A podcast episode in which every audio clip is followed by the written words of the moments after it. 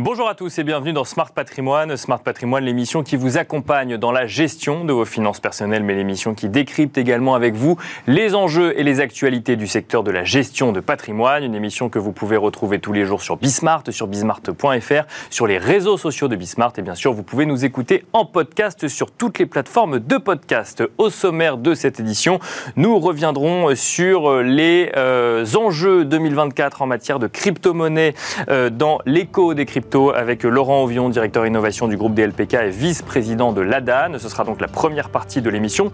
Nous en profiterons peut-être aussi pour faire un premier bilan hein, de, cette année 2023 en matière de crypto-monnaie. Nous enchaînerons ensuite avec Enjeu patrimoine. Un enjeu euh, patrimoine où euh, cette fois-ci nous tenterons de comprendre le principe de retraite progressive, un sujet que nous traiterons avec euh, Marina Rouxel, responsable de l'offre Transition Emploi Retraite chez Mercer France, mais aussi avec Ludovic Erschlikowitz, président de retraite.com. Et puis enfin, dans la troisième partie de l'émission, nous aborderons le sujet du private equity adressé aux particuliers, aux épargnants, avec euh, Christophe Deldic, président du directoire de Turen Group. On se retrouve tout de suite sur le plateau de Smart Patrimoine. L'écho des cryptos, c'est le rendez-vous dédié à la compréhension des crypto-monnaies aux crypto-actifs euh, dans Smart Patrimoine. nous avons le plaisir de recevoir sur le plateau euh, aujourd'hui Laurent Ovion. Bonjour Laurent Ovion. Bonjour Nicolas. Bienvenue sur le plateau Smart Patrimoine. Vous êtes le directeur innovation du groupe DLPK, groupe DLPK qui euh, assure d'ailleurs la vice-présidence de l'ADAN depuis plusieurs semaines à présent. Oui, oui, on vient, on vient d'être élu. on a été élu au conseil d'administration de l'ADAN en juin dernier et à la vice-présidence il y a à peu près un mois maintenant. Félicitations donc euh, au groupe DLPK. On va peut-être aborder du coup avec vous aussi les sujets réglementaires qu'on aborde souvent avec la DAN sur le plateau euh, de l'émission. Avant de se demander à quoi s'attendre en 2024 pour euh, les investisseurs crypto, ceux qui veulent diversifier une partie de leur patrimoine dans les crypto-monnaies, ceux qui sont plus ou moins convaincus par le sujet, ça n'est pas l'enjeu ou le sujet du jour. Le sujet, c'est vraiment de, comprendre à quoi s'attendre en 2024. Et peut-être avant d'aller en 2024, dresser un premier bilan hein, de cette année 2023 avec des questionnements encore, beaucoup en début d'année 2023. Euh, Un Bitcoin qui a ensuite euh, repris du poil de la bête, hein, si je puis le dire mhm. ainsi, qui a montré des, euh, des hausses assez conséquentes hein, sur, sur, sur une partie de l'année. Un espoir aussi peut-être de voir la finance traditionnelle faire un pas de plus vers les crypto-monnaies avec des ETF spot qui arriveraient peut-être en début 2024. Et puis bah, des déboires judiciaires, hein, toujours aux États-Unis, notamment entre la SEC et Binance. Bon, alors j'ai donné quelques sujets. Après, on va voir un petit peu comme ce que vous vous regardez comme important ou non important de, cette année 2024, mais 2023. Mais quel premier bilan peut-on en tirer? Bah, le, En fait, tout ce que vous venez de reprendre synthétise finalement assez bien cette année 2023. Euh, on va, on va d'abord faire le bilan sur le fond. Sur le fond, en début d'année, on sortait l'année 2022 qui avait été extrêmement sportive euh, en termes de, à la fois en termes de, cours, sportive. à la fois en termes de cours, en termes de euh, de faillite, de scam, de, enfin, il s'était passé énormément de choses et tout ce que la la, euh, la crypto, mais aussi euh, la finance traditionnelle peut donner de pire pour les pour les investisseurs. Euh, donc c'était c'était un peu profil bas, mais euh, sans, sans remettre en cause les fondamentaux, c'est-à-dire l'idée générique et générale à la fois de Bitcoin, euh, d'Ethereum et des smart contracts, et puis de la finance décentralisée, si je veux faire le parallèle avec la finance traditionnelle. Donc on avait des acteurs, certes, qui, bah, qui avaient un petit peu moins le vent en poupe, mais qui ont continué de travailler euh, de manière avec, en gardant une vision. Nous, on dit toujours chez DLPK, notre vision du sujet, c'est à 3 ans, 5 ans, 10 ans. Cette vision-là a été conservée par un certain nombre d'acteurs. Alors oui, ça a aussi, ça a aussi été l'année du grand nettoyage entre les différents euh, euh, cryptos. Je disais souvent, et je l'ai souvent dit sur ce plateau, de, il y avait à un moment 17 euh, 000 tokens qui étaient disponibles. Et je disais que sur ces 17 000 tokens, il y en avait 16 950 qui, qui ne serviront jamais à rien. Bah voilà, il y a du nettoyage qui est en train de se faire et c'est plutôt, et c'est plutôt une très bonne chose. Ça, c'est là. Est-ce qu'on peut parler de bulle pour autant ou c'était juste une profusion de projets parce qu'on était face à la, la naissance d'une technologie, ou enfin peut-être pas la naissance, mais en tout cas la, compréhension d'une technologie? C'était, c'était un peu des deux parce que forcément naissance d'une technologie, donc énormément de projets, énormément d'idées, euh, de bonnes idées, euh, forcément une bulle parce que bah, il y avait énormément d'argent qui était disponible et investi euh, dans ces projets-là, donc vous avez phénomène de bulle, et puis bah, forcément comme ça a été le cas sur la bulle Internet des années 2000, bah, à un moment, ça, bah, les projets sont confrontés à la réalité et il faut quand même une entreprise, elle se doit quand même de faire du business, de faire des résultats et de redistribuer Bien la sûr, richesse oui, Et s'il n'y a pas de richesse qui est créée, bah, l'entreprise, l'entreprise s'arrête. Donc c'était finalement c'était un cycle assez logique, mais là on se retrouve vraiment en fin d'année avec des projets solides. Ça ne veut pas dire qu'ils existeront tous encore dans 5 ans, mais en tout cas, il y a un vrai nettoyage qui a été fait. Ça se traduit aussi dans les cours de Bitcoin. Alors, dans les cours de Bitcoin, c'est plus, vous l'avez évoqué, l'arrivée des ETF américains. Euh, oui, c'est ça. On a l'impression que ce qui marque la fin de l'année 2023, c'est un pas de plus de la finance traditionnelle vers euh, la finance décentralisée et un, cours de Bitcoin qui, euh, quoi, depuis mi-octobre, finalement, est reparti à la hausse. Bah, depuis, ouais, depuis mi-octobre, il a quasiment pris 50% si on regarde, si on regarde les, les chiffres et il terminera l'année a priori au-dessus des 40 000 dollars à peu près, euh, et donc sur une, une augmentation sur l'année de plus 150%. Oui, d'accord. Donc il y a eu l'accélération de fin d'année, mais on est sur une tendance d'un peu plus long terme. Il y, avait quand même une tendance qui est, qui est long terme. Mais tout ça, pourquoi c'est une tendance long terme et pourquoi nous estimons euh, que c'est quelque chose de, de, stable et solide? Parce que c'est construit sur les analyses de fondamentaux. On en a parlé sur ce plateau, les ETF, etc., etc. Si je reviens sur la finance traditionnelle, ça a encore été une, là aussi en termes de construction et de vision une année assez importante puisqu'on a vu euh, KCIS euh, devenir PSAN. C'est oui, KCIS, c'est pas n'importe quoi en termes de, de, de, de custody, euh, de tenue de compte et de conservation. C'est quand même un acteur mondial extrêmement, extrêmement important. On a parlé des ETF. la banque de Lubac qui a annoncé la semaine dernière fournir à ses clients des, un accès aux cryptos, notamment à Ethereum, à Tezos et à d'autres produits à venir. Ils annoncent une quarantaine de, tokens. banque de Lubac, c'est une banque privée qui, est, qui, est, un acteur, tout ce qui est plus traditionnel, alors effectivement extrêmement ouvert. Euh, et puis on le voit nous aussi à la DAN. Qui avait déjà engagé des initiatives avant, notamment sur la conservation des crypto-monnaies, qui était PSAN depuis un bout de temps. mais là, c'est une, une, étape supplémentaire vers sa clientèle euh, et donc vers les, euh, vers les particuliers. et, puis, et puis nous, on voit aussi du côté de la DAN, puisque c'est une année, notamment avec la création du comité tokenisation, avec énormément d'acteurs institutionnels. on peut parler de Moody's, on peut parler de grandes banques mutualistes qui sont devenus membres de la DAN, justement pour venir chercher des informations, de la pédagogie et puis participer à des projets au travers du, euh, du comité de euh, bah, pour intégrer ces, euh, ces solutions-là et ces, ces, produits dans leur, dans leur système d'information. Ça veut dire quoi tout ça, Laurent Envion Ça veut dire qu'en 2024, la finance traditionnelle a compris qu'il faudrait forcément composer avec la finance décentralisée et inversement, d'ailleurs, la finance décentralisée a compris qu'il faudrait composer avec la finance traditionnelle? Alors, l'un ne, ne sera pas sans l'autre et nous, on a toujours été, on a toujours refusé d'opposer les deux mondes parce que finalement, il n'y a qu'une seule finance, on n'a qu'un seul patrimoine, il est global, on ne s'est jamais amusé à diviser un patrimoine immobilier d'un côté, un patrimoine assurance vie de l'autre, etc., etc. Donc là, il y a forcément une, une convergence des, euh, des sujets.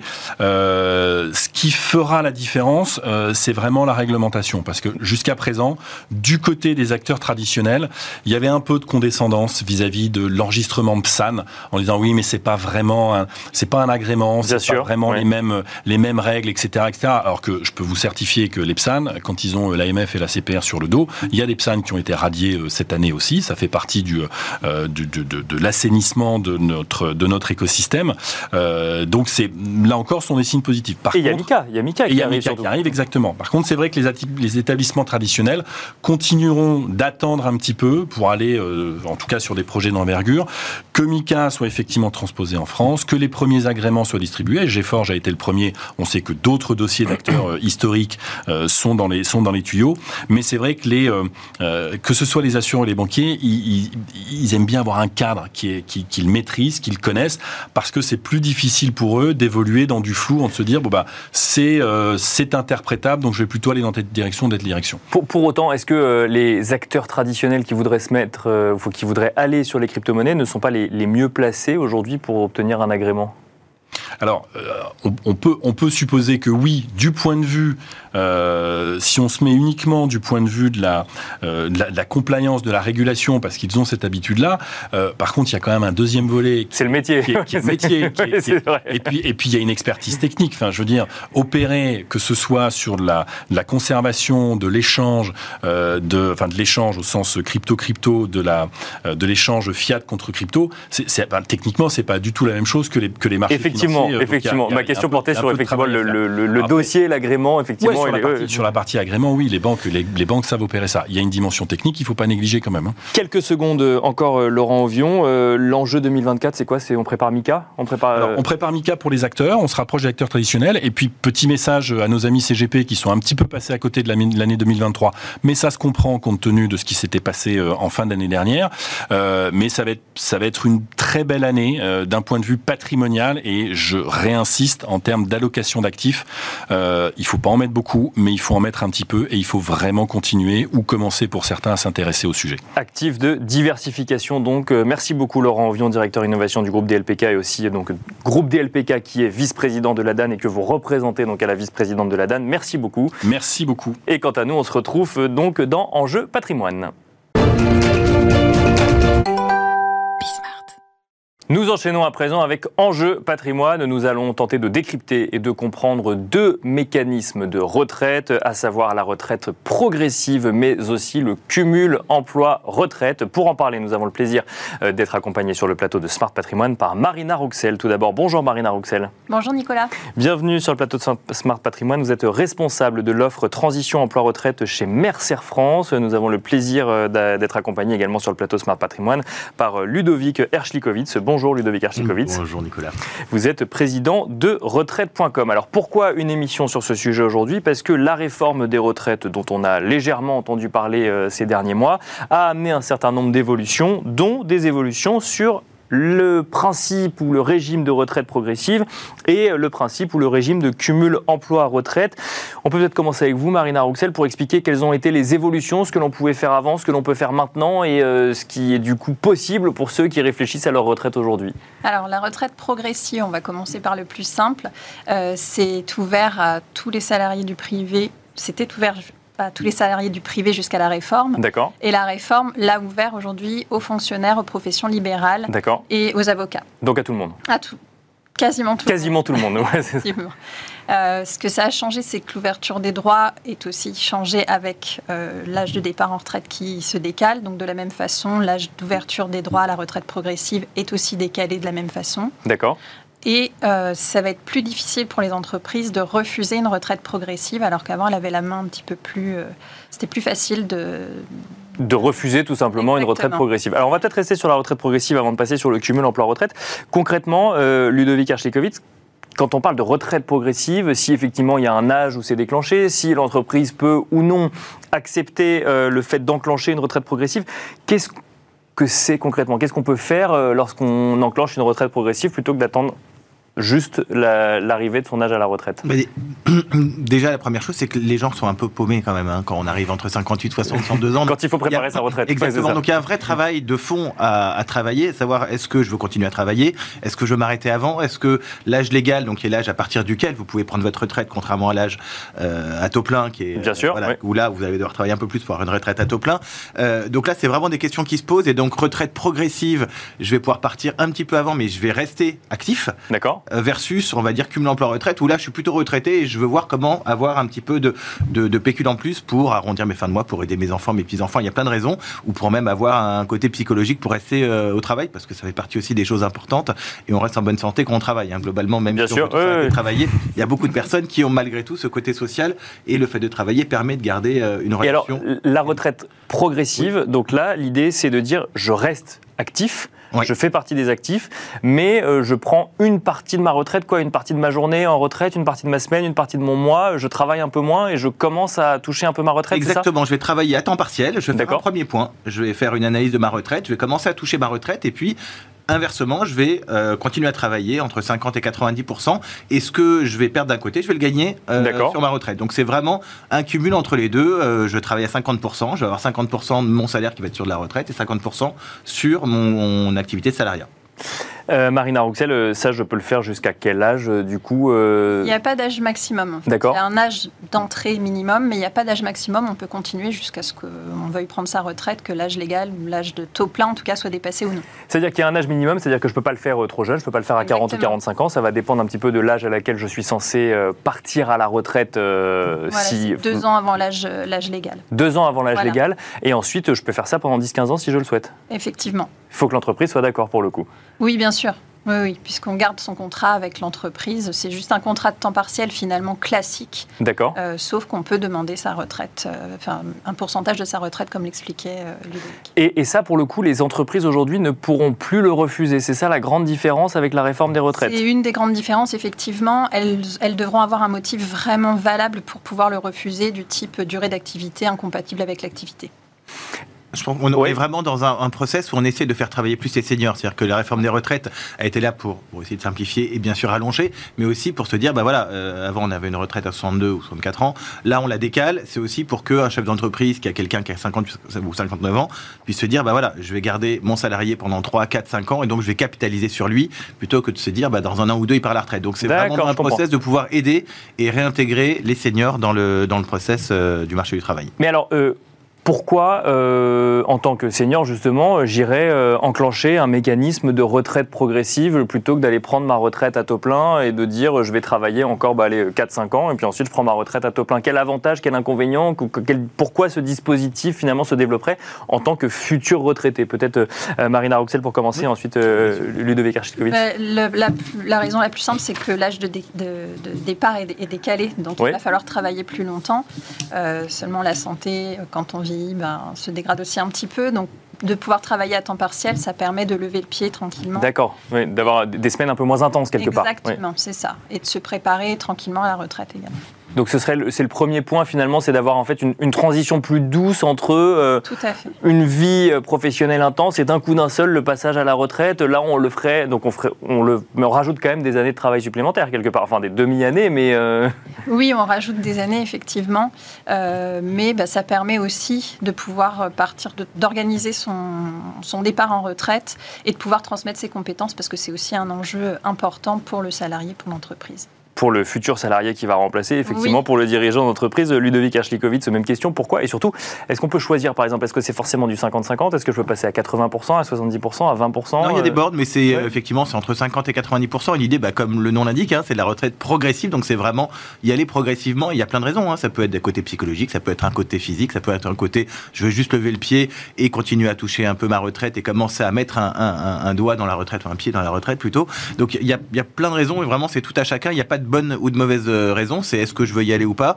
Le premier élément, c'est vraiment savoir à quel âge je partirai, à l'âge légal, à quel âge à taux plein. Et là, on fait, euh, on va dire, on va un ajustement personnel, financier ou, euh, ou professionnel. Mais il n'y a, y a pas de bonne ou de mauvaise raison. C'est chacun a ses raisons de dire je veux continuer à taux plein ou je veux continuer à temps partiel pour x, y raison.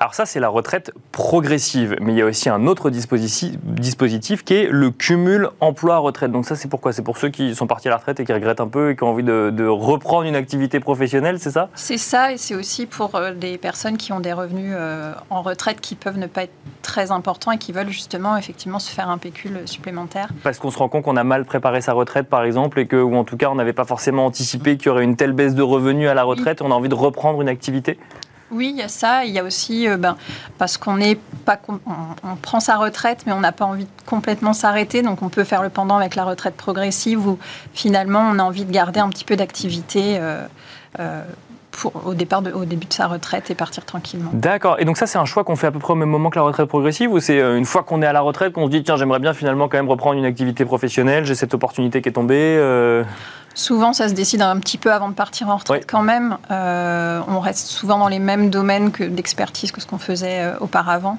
euh, quelquefois même chez son ancien employeur. ou alors, on se crée aussi une, une, activité d'indépendant et pour être prestataire chez son ancien employeur aussi, ça peut se faire. Tout en étant retraité. Tout en étant retraité. De plein droit. Exactement. Avec un délai de carence quand même de 6 mois si vous êtes dans le même, D'accord, même employeur. Mais là, pareil sur le cumul emploi-retraite, c'est effectivement une des questions qui se posent. Alors il y a quand même beaucoup de Français qui, qui comprennent rien et qui n'ont pas les bonnes questions et qui sont souvent au pied du mur. C'est-à-dire qu'ils ont pris leur retraite, ils ne savaient pas qu'ils pouvaient faire une retraite progressive ou pour une raison X ou Y, ils se rendent compte qu'ils ont 50-70% de perte de revenus et c'est souvent là où on se dit bah, j'aimerais retravailler plus. C'est quoi les solutions? Et la solution, une des solutions en tout cas, c'est euh, le cumul emploi-retraite avec pareil un bémol entre le cumul emploi-retraite qui est plafonné et celui qui est pas plafonné. Et donc, là, ça, va Il y a deux, deux cumuls emploi-retraite? Non, bah, il y en a qu'un, mais en fonction de est-ce que vous avez ou non réussi à avoir vos trimestres et les années à quelles, enfin voilà, il y a quelques conditions auquel cas il y a une condition sur laquelle vous allez être plafonné, c'est-à-dire que vous allez pouvoir, vous allez pouvoir retravailler, mais en plafonnant le niveau de, de, revenus. de, revenus que vous allez avoir, et qui va se compenser avec votre retraite. Et puis l'autre qui va être déplafonné, ce qu'on appelle le cumul emploi-retraite intégral, où là, vous allez, si vous avez déjà euh, votre taux plein, l'âge euh, requis, etc., vous allez pouvoir travailler et gagner autant que vous voulez pour peu que vous travaillez. Donc, il y a. Donc, c'est reprendre une activité de salarié ou d'indépendant. Ça peut être salarié ah ou c'est forcément indépendant? Non, ça peut être salarié. salarié indépendant. Le côté indépendant marche bien parce que même pour les chefs d'entreprise, ça les arrange de pouvoir avoir un auto-entrepreneur. Le, le, statut d'auto-entrepreneur marche très bien pour le cumul emploi-retraite parce que c'est facile à mettre en place. Euh, le, la personne qui retravaille a directement ses revenus et gère ses revenus comme elle veut. Et puis pour l'employeur, bah, ça passe en charge plutôt que passer avec, oui, bien sûr, bien sûr, Donc ça, c'est quelque chose qui marche bien, qui vient bien pour compenser. Il y a plein de nouveaux métiers hein, qui se font, notamment, moi je parle du web, hein, euh, sur retraite.com, on a pas mal de, de, rédacteurs et on a des, des, des, personnes qui sont à la retraite, qui écrivent bien, qui font pas de faute d'orthographe, qui ont une expertise, et c'est un, un, modèle qui marche bien. Mais alors, juste, je caricature exprès pour bien comprendre, je peux être à la retraite et faire un cumul emploi-retraite et retravailler 70 heures par semaine si je le souhaite, ou il y a quand même une limite euh, Non, non, si vous êtes en intégrale, voilà, pas plafonné, vous pouvez travailler autant que vous voulez. D'accord, ok. Et alors, comment est-ce qu'on fait pour. Euh, comment est-ce qu'on fait, par exemple, quand on est euh, retraité et que on veut aller trouver un emploi cumul emploi retraite Est-ce qu'il y a des aides du côté de l'entreprise? Est-ce qu'il y a des démarches particulières? Est-ce qu'il euh, y a des sites particuliers Marina Roxel, je ne sais pas si vous avez des informations sur le sujet. Non, pas forcément. Vous n'allez pas encore sur les sites peut-être spécialisés sur le non, sujet. il y a un site qui s'appelle Tipeee Job, Tipeee Job ok, qui est spécialisé sur la silver economy, qui marche très bien et qui est vraiment spécialisé sur l'emploi des seniors. D'accord. Clairement, là, vous avez à la fois des CDD, des CDI, des auto-entrepreneurs. Il, il y a, plusieurs, plusieurs solutions, mais ça fait partie d'un des, un des sites un peu spécialisés sur cet emploi des seniors. Et, pour, pour l'entreprise, ça a un impact particulier? Non, simplement, c'est au lieu de faire appel à un prestataire qui aurait été dans l'âge légal de travailler, on fait appel à un retraité qui s'est créé une structure ou qui demande à, à, Au moment qu'il a les compétences, finalement, l'entreprise, peu importe l'âge que, que le salarié a et qu'il soit en cumul emploi-retraite ou pas, finalement. D'accord. Et, alors, il y a pas mal de, bons retours d'ailleurs des chefs d'entreprise bah qui, emploient des, seniors parce qu'on va pas critiquer la nouvelle génération, etc. Mais on va dire qu'il y a sur l'ancienne génération un côté beaucoup plus euh, je suis à l'heure, quand je fais quelque chose, je vais au bout. Euh, il n'y a pas de je vais changer de job pour aller prendre un peu plus. Parce que là, l'idée, c'est vraiment on est en fin de carrière, on veut gagner un peu plus, avoir une, un côté social et, euh, et être réintégré un petit peu. C'est aussi très important d'avoir un côté social. Et moi, je, sur les salons, je vois beaucoup de personnes qui, qui font du cumul emploi-retraite ou qui ne le comprennent pas et qui ont envie d'y aller parce qu'il y a un vrai besoin social de pas être isolé. Bien et l'isolement fait partie des, des, éléments du mal vieillir, entre guillemets. Alors que le travail fait partie du bien vieillir, même si on veut tous arrêter de travailler. Donc on n'est jamais content, c'est toujours des cycles. c'est ça, exactement. se faire euh, dans la vie comme dans la vraie vie. Bah, là, du coup, il y a un peu le meilleur des deux mondes. Donc c'est, euh, on choisit quand on travaille, quand on travaille pas, quand on profite de la retraite. Ça peut être un bon compromis aussi. C'est un très bon compromis à condition de bien comprendre vers où on veut aller. Et c'est vraiment là où il y a, si on doit mettre un point d'accent, c'est vous avez 58, 60, 61 ans avant d'aller euh, tête baissée vers le cumul emploi-retraite ou la retraite progressive ou d'autres solutions, renseignez-vous, regardez ce qui est le mieux pour vous. Une fois encore, ce qui est le mieux pour moi et pas forcément ce qui est le mieux pour vous ou le mieux pour Marina. Donc on a tous nos contraintes et c'est assez important de pouvoir regarder ça euh, un peu en amont. Marina Roxel, on va conclure euh, avec vous. Donc cette réforme des retraites, c'est il n'y a pas si longtemps que ça quand même, donc on n'a peut-être pas forcément encore de retour sur les retraités, futurs retraités, sur ces dispositifs, mais est-ce qu'on a le sentiment quand même que ça va améliorer la manière de préparer sa retraite pour un certain nombre d'actifs aujourd'hui? Oui, parce que bah, déjà, la retraite progressive était peu connue. Et là, le fait que la réforme euh, l'ait modifiée, ça l'a mis en lumière. Et on sent qu'il y a un gain d'intérêt, que ce soit pour les salariés comme pour les entreprises. Le cumul emploi-retraite, là où ça, a changé aussi avec la réforme, c'est que euh, il va y avoir possibilité de se créer une deuxième pension, ce qui n'était pas le cas auparavant. On, Bien sûr. Euh, on cotisait à la retraite, mais sans création de nouveaux droits, alors que depuis la réforme, on va pouvoir se créer euh, de nouveaux droits. Quand on fait un cumul emploi-retraite, pardon, j'insiste là-dessus, ça veut dire qu'on continue à cotiser? On continue à cotiser, tout à fait. D'accord, donc on peut se dire que quand on aura complètement arrêté dix ans après potentiellement le dispositif, on aura une pension un peu plus conséquente que ce qu'on avait quand on est parti à la retraite à l'âge légal. Ce qui n'était pas le cas avant la réforme. C'est-à-dire qu'avant, on faisait un cumul emploi-retraite, on continuait à cotiser, à payer des charges sociales, mais sans avoir aucun bénéfice des charges qu'on avait payées. Donc, on payait des charges à fond perdu pour les autres, mais sans en bénéficier. Ça, c'est un vrai changement dans le cadre de la, de la réforme. On va malheureusement devoir euh, finir là-dessus. Merci beaucoup, Ludovic Erschlikowitz, président de retraite.com. Merci beaucoup, Marina Roxel, responsable de l'offre transition emploi-retraite chez Mercer France. Et quant à nous, on se retrouve tout de suite dans l'œil du CGP. Et nous enchaînons avec l'œil du CGP. Alors, euh, nous ne recevons pas aujourd'hui un conseiller en gestion de patrimoine, mais le président du directoire de Turen Group, euh, Christophe Deldic. Bonjour Christophe Deldic. Bonjour Nicolas. Bienvenue sur le plateau Smart Patrimoine. Alors, Turen Group, euh, en un mot, fonds de capital investissement, mais avec une coloration présente dans les territoires pour le coup. Tout à fait. Très rapidement, on est une société de gestion qui existe depuis bientôt 25 ans. oui. Donc, bientôt votre anniversaire. Voilà, bientôt l'anniversaire. On, on gère à peu près 1,6 milliard aujourd'hui. Et on est 83 personnes, dont 70 investisseurs, la moitié basée dans les régions, 7 villes en France, et euh, la moitié basée à Paris pour des expertises sectorielles nationales. Et alors, il y a un sujet quand même qui anime beaucoup euh, le, sujet private equity, justement, depuis quelques mois maintenant, c'est cette démocratisation euh, du capital investissement aux épargnants, aux particuliers. Quand on fait des investissements dans les territoires, est-ce qu'on arrive à marier justement cette idée d'avoir des épargnants qui investissent dans des entreprises à côté de chez eux? Oui, parce qu'il y a un marché. Il y a un marché d'abord dans les territoires, dans les régions.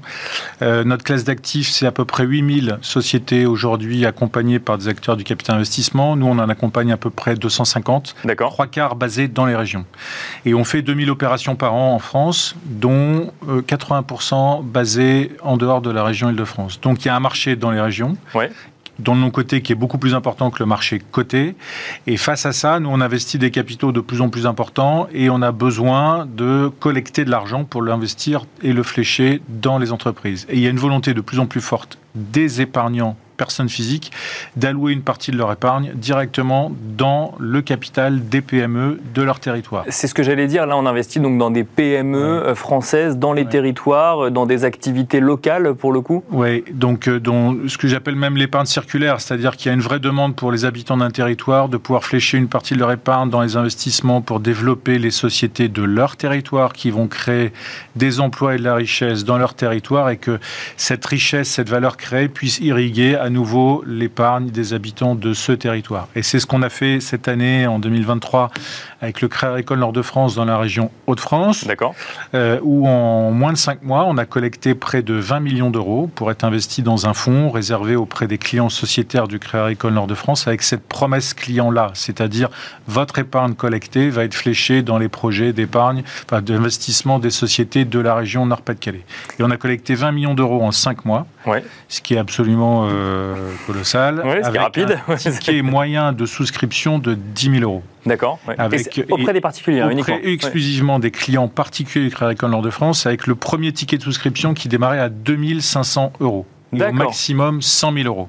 Et le succès qu'on a eu, inattendu, c'était sur les tickets bas de souscription, ce qui correspond bien à une demande en fait réelle des souscripteurs d'accompagner les sociétés de leur territoire. Et ça tombe bien puisqu'il y a une demande de fonds propres des PME dans les régions, notamment suite à la forte augmentation des taux d'intérêt. Donc on voit quelque part euh, en fait cette ce besoin de sens quand on est investisseur, d'investir dans l'économie réelle de son territoire, de sa ville, de sa région, euh, et d'aller voir le fruit quelque part de ces investissements directement. Qu'est-ce que nous disent les clients? Ils veulent avoir un impact avec leur épargne sur leur territoire. Et ils l'ont avec euh, la mobilisation auprès de fonds d'investissement régionaux ou sectoriels.